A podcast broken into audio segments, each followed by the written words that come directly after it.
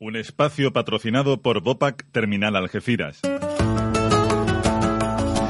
Aquí estamos como cada semana con la ecología en la frontera de la mano de Juan María Arenas, doctor en ecología, conservación y restauración de ecosistemas, divulgador y comunicador científico, además de director de www.restauraciondeecosistemas.com.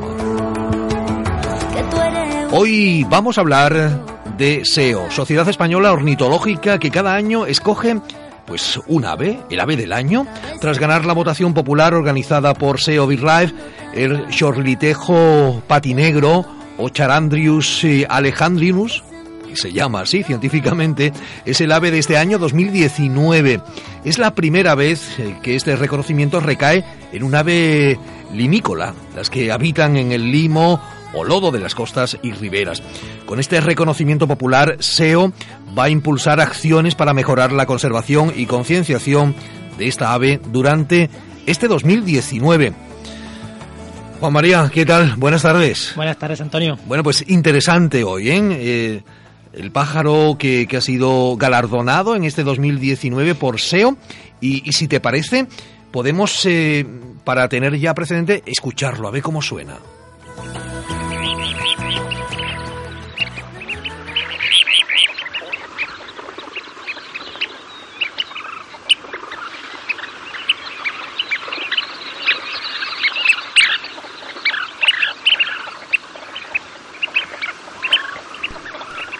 Suena bien, ¿no? Sí, cambiamos la sintonía de Duende del Sur de Chambao por estos duendes del sur también, que también viven por nuestras costas.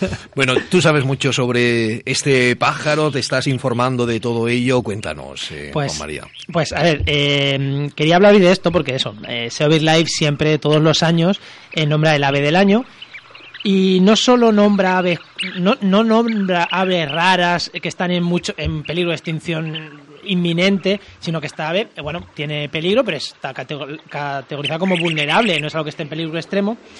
Pero sí es importante eh, fijarnos mucho en la problemática que tiene esta pequeña limícola, ya lo hemos dicho, un ave limícola son estos pequeños pajarillos, porque este mide entre 15 y 17 centímetros de altura, es pequeño.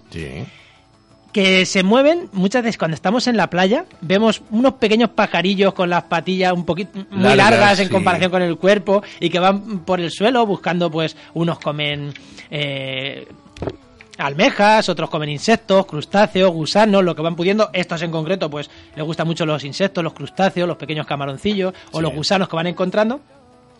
Y son estos animales que normalmente cuando llegamos nosotros a la playa o estamos cerca, se van. No, no les gusta que estemos cerca pero son unos animales pues muy, muy curiosos y que si fijamos un poquito con detalle, cuando las playas están así en invierno o cuando las playas están eh, muy tranquilas, es fácil que lo veamos. Y no solo son de playas, también están en humedales en interior o aquí, por ejemplo, en la provincia de Cádiz, pues en la zona de todos los humedales que hay, pues en la zona de la Janda y demás, pues se pueden, se pueden ver estos Prácticamente todo lo que es la, la costa española, portuguesa, toda, la península, ¿verdad? Toda la península, en toda la península están no solo reproductores, sino que están hibernantes también, o sea que se quedan aquí durante todo el año. Es una especie que sí que en alguna zona se reproduce, luego migra hacia otras zonas donde, donde hace las invernadas, pero en la zona en España sí, que tenemos en el interior de, Andalucía y en Castilla-La Mancha, en Castilla-La Mancha también, en el interior, es en toda la costa española y luego en el interior de Castilla-La Mancha y Andalucía en humedales interior, pues ya hemos dicho, lo que pueden ser las tablas de Dimiel, laguna de la Janda, en todos estos humedales interiores. Baleares y Canarias. También, sí, sí, es una ave,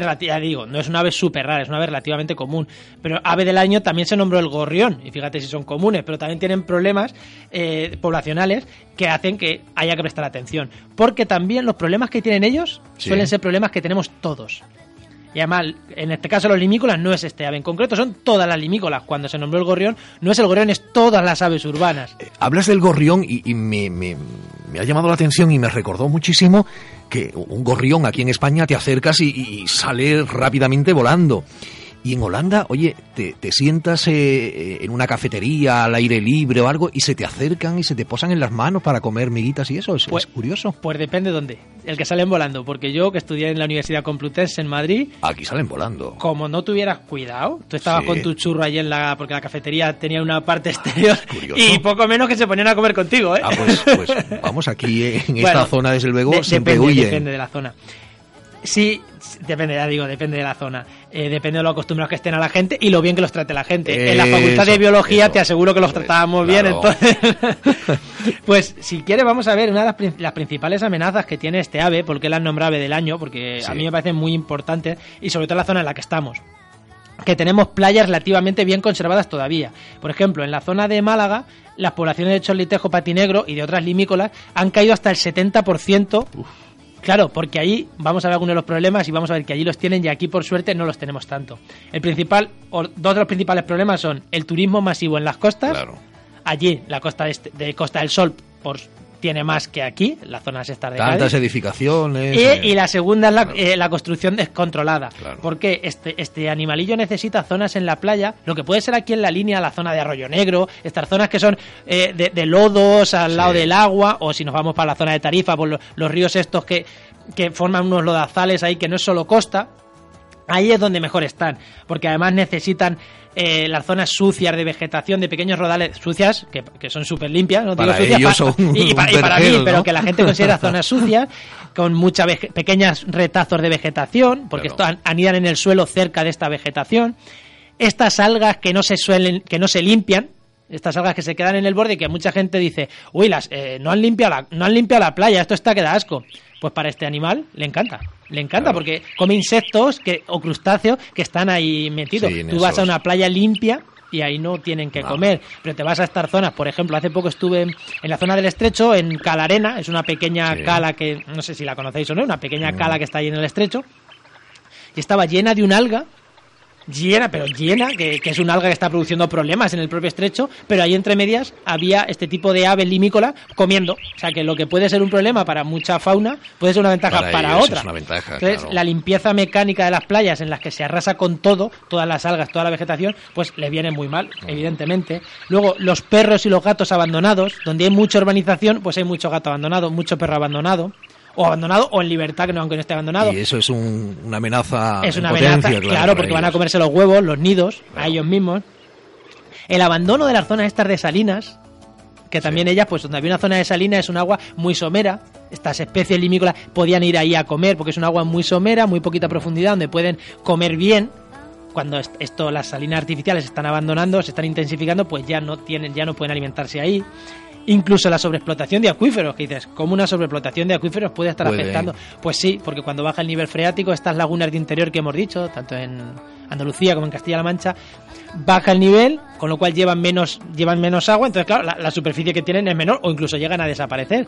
Y los arroyos, los riachuelos que van llegando al mar, pues tenemos la misma. Incluso muchas zonas se han convertido en zonas agrícolas. La naturaleza es sabia, ¿no? Y cuando intentamos de modificarla Exactamente, pues lo, pasa mal tanto ellos como el resto de aves que viven en los, en los limos.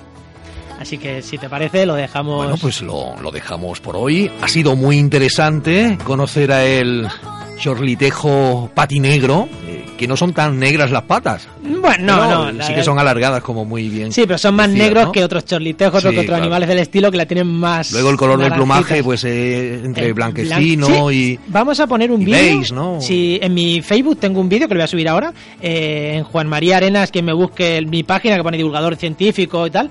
Ahí voy a subir un vídeo y si lo compartimos también, si queréis, en, el Facebook de Diario Área, un vídeo del, del animalito este. Claro que sí. Juan María, muchas gracias. Te espero aquí en la frontera la próxima semana. Hasta la próxima semana, Antonio.